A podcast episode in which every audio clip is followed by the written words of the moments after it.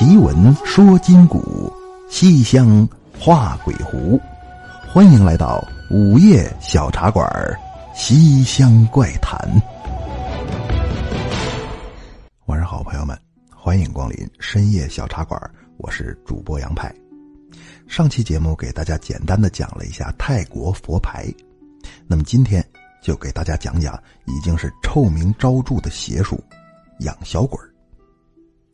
说起这个养小鬼呢，很多人以为泰国的古曼童就是养小鬼其实不是的。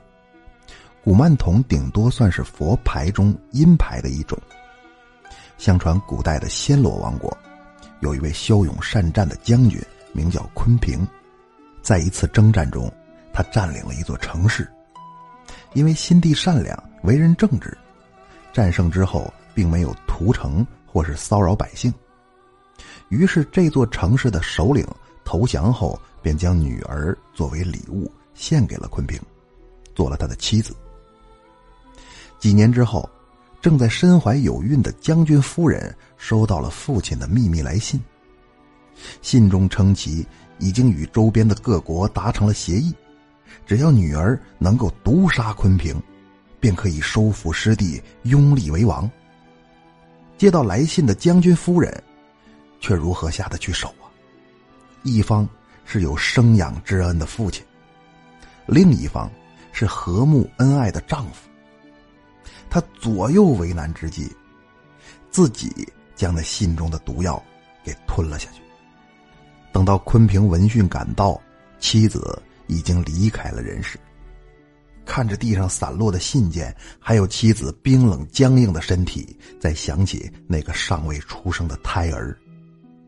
他忽然像疯了一样的在腰间抽出匕首，抛开了妻子的肚子，取出婴儿，转身就走。他来到附近的一座寺庙，升起了一堆火，然后将婴儿的身体用写有经文的布包裹起来，放在火上炙烤。随着炙烤，婴儿的尸体越来越小，直到被烤干。整个过程中，昆平一直在念诵经文。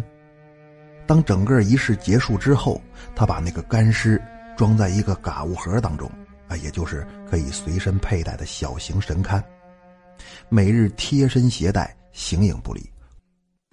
昆平给这个取名为古曼童。在这之后的战争当中，每当遇到危险关头，古曼童就会出手帮助昆平。在那个荒蛮的冷兵器时代，有古曼童的法术助战。从此，昆平百战百胜，所向披靡，被封为素可泰人的战神，其地位大概相当于中国的关公关老爷。这就是关于古曼童的经典传说，并且一直流传到今天。我们现在看到的所有古曼童，全是用不同的材料来制成儿童的形状。那么有形即有灵，有场即有意嘛。据说用料越高级，灵力就越超群。但是大家记住了，再高级也是做出来的造像。然而养小鬼儿，供的却多是实打实的死胎。很多人明知养小鬼儿是件损阴德的事儿，却照样不误。可见养小鬼儿确实能带来某些好处。一般而言，各种类型的小鬼儿拥有不同的能力。譬如说，有的小鬼儿善于招财。不过发这种财通常不会特别持久，正所谓言备而出者易备而入，货备而入者易备而出，备入备出就是这个道理。还有擅长赌博的，有些赌徒倾家荡产之后便会动起这个脑筋，最后去赌场上搏一搏。不过这个下场也跟前边说的一样，即便是赢了，也就是爽一阵儿。不一定走到哪个坑节上就让你把钱全吐出来。有擅长招人气儿的，好多女明星都养这种小鬼儿还有善于迷惑目标来达成共主目的的。据说那个给李嘉诚他儿子生了仨孩子的那个梁洛施，就是靠养小鬼儿才成功的在二十四岁与之分手，坐拥五亿分手费。咱们今天讲的这个。是善于害人的小鬼这是个真事儿。由于对方势力太大，所以呢，咱们就隐去姓名，是个山西的煤老板，卖煤的，咱就叫他煤老板。有钱有势，权柄通天。前些年为了对付他的竞争对手，找了一个泰国人来帮他请小鬼儿历时三年的时间，伤害了无数的婴儿，这小鬼儿终于成型了。可笑的是，三年之后，他的竞争对手居然隐退了，而这煤老板也因为长期为了养小鬼的事儿劳心伤神，搞得神经衰弱。在小鬼成型之前，他跟那泰国人说：“我不养了，你把他给俺请走。”这泰国人本来是想放长线钓大鱼，没想到对方竟然中途洗手不干了，就想趁机敲上一笔。接下来就是这俩人的拉锯战，没想到有一天这泰国人居然放话威胁说：“再不给钱，我就把你这事儿曝光出来。”这煤老板就开始坐立不安了，决定找个人除掉他。不过这泰国人也不是傻子，听到风声马上就逃回了泰国。但是这个人非常的不敬业，也不讲职业道德。最重要的一步偷龙转凤没完成就走了，这下要了命了。刚开始是家里出现了各种莫名其妙的声音，然后就总是能够看到小孩的影子跑来跑去。紧接着，家人陆续的得起了完全不知道原因的怪病，于是他就开始大呼小叫的满世界找人帮忙。据说这位老板偶尔还会热心一下慈善事业，大家都说可惜了，平时积的德抵不过这次造的孽呀。为了送走小鬼煤老板世界各地一口气请了二十多位大师，浩浩荡荡前往山西太原。据说进入他家所在的独栋别墅，虽然加上富商的保镖和跟班儿。现场恐怕有接近三十多个人，可是当时却感觉不到一丁点人气儿，并非是阴风阵阵，也不是冷，就是感觉整个环境静寂到如谜一般，整个房间被神秘的物体蒙住了似的。怎么形容呢？好像周围的人和声音都是幻影，经过了什么东西过滤了似的。当时在前边引路的是两个十七八岁的棒小伙，腮帮子努着，太阳穴鼓着，浑身上下全是肌肉，可谓死棱子见现，血气方刚，全是处男。据说呀，这样的阳气盛压得住。法师们就跟着那两个男生走进了别墅的地下室。为什么是地下室呢？可能是当时决定养小鬼的时候。吸取了前辈的教训，如果发生意外，马上把此地填平，就当是让往生者入土为安。还有一种说法是，那个小孩命中属水，土能够克走他的锐气。那一队人马刚走进地下室，马上就有人吐了。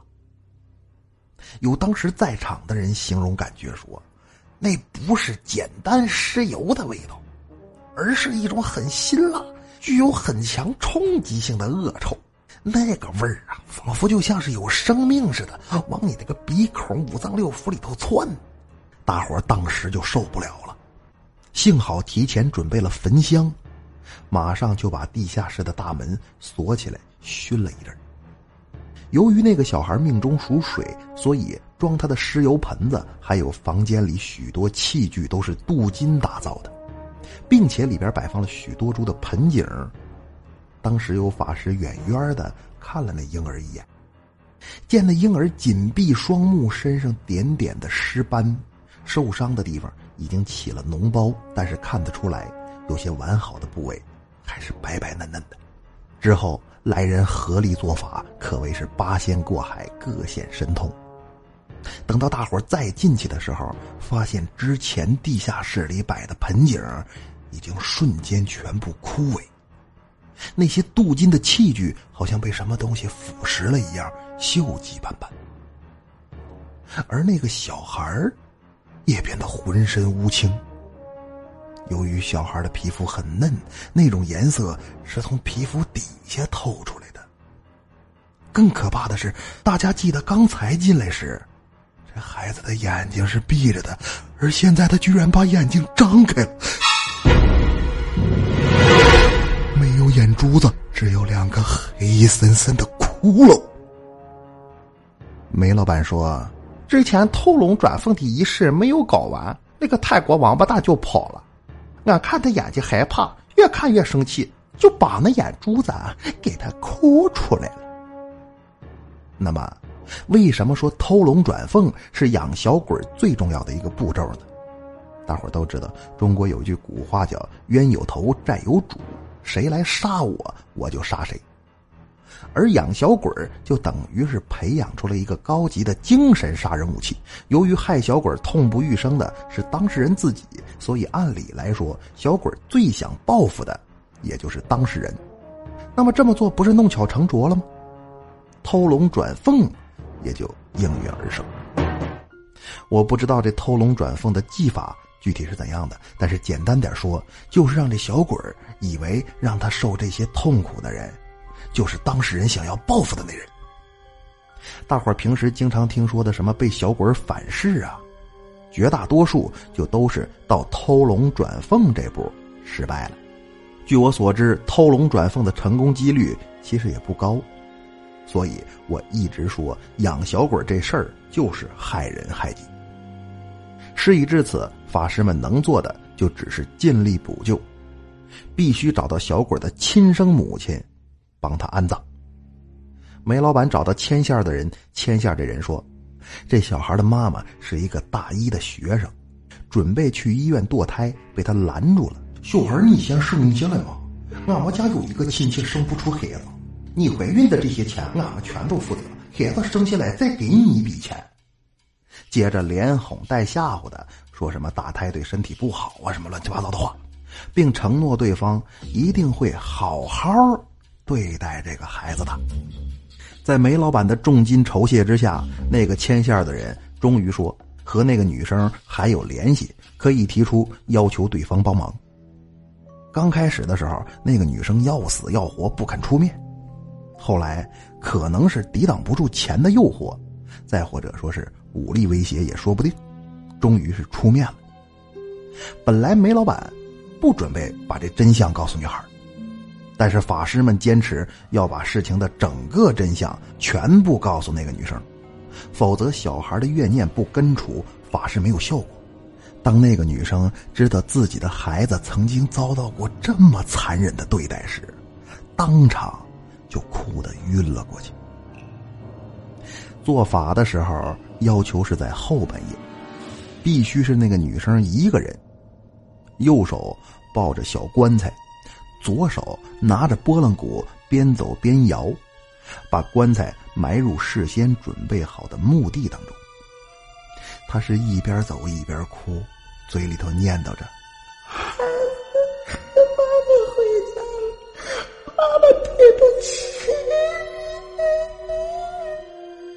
声音十分凄惨，还透着那么点恐怖，也不知道是难过还是害怕。事情的最后，梅老板要给钱补偿一下这个女孩，但他却一反常态的拒绝了这笔钱，指着梅老板的鼻子说：“这钱留着你自己买棺材吧，你这么缺德没好下场。”果然，二零一三年之后，随着一批人的落马，这位煤老板的靠山该抓抓该杀杀，而他也被牵制其中，左右都是死，为保大局。他选择跳楼自杀。好的，今天的故事就是这样了。那么在上期节目当中，我说可以一眼看出一个人是不是在养小鬼儿。今天呢，就来教给大家。由于小鬼善妒、童心未泯，所以说养鬼的人是必须要遵守某些规定的。那么想辨别一个人是不是养小鬼，你看他的言行举止，还有日常的生活习惯，就可以一目了然了。大致可以从三个方面入手。第一个呢，就是一块吃饭。如果有人用餐的时候总是多摆一副餐具，然后还不经意的往脚下来丢一些酒和菜，那么这个人十有八九家里养鬼。第二呢，就是这些人无论出席什么场合，特别喜欢在自己的位置旁边留一个空位，而且经常自言自语，时而嬉笑，时而严厉。这是干嘛呢？这是在跟这些小鬼沟通呢。第三就是小鬼十分不喜欢家里面杂乱，所以如果家里面异常整洁，而且某间阴暗的屋子里边有很多的玩具零食，朋友们没跑了，离他远点。好的，节目的最后，隆重感谢在上期节目当中送来打赏的咪子咪子、玉树临风、黄先生、Witcher、减肥达人、科科、七只鸟、赵如老师、江湖险恶、开个会、遗忘、JOS 韩、啪啪大嘴巴子啊，这名字真有意思。和轩轩一起成长，Sunshine 以及心儿诺诺发来的打赏啊，感谢各位朋友。特别要感谢一下这个新人诺诺啊，刷新了本人的打赏记录，感谢各位啊！打赏不论多少，还是希望各位朋友有钱出钱，有力出力。再次提醒各位，本节目接受任何形式的赞助、打赏与合作，希望各位朋友踊跃留言互动，点击订阅按钮，最好就是把我的节目分享到您的朋友圈里面啦，感谢大家。另外，本人的私人微信号是三幺幺六五四三幺幺六五四，希望各位朋友能够加我好友，给我发来意见建议和鼓励。奇闻说金谷，西厢画鬼狐，感谢光临深夜小茶馆，收听西厢怪谈，我是杨派，朋友们，下期见。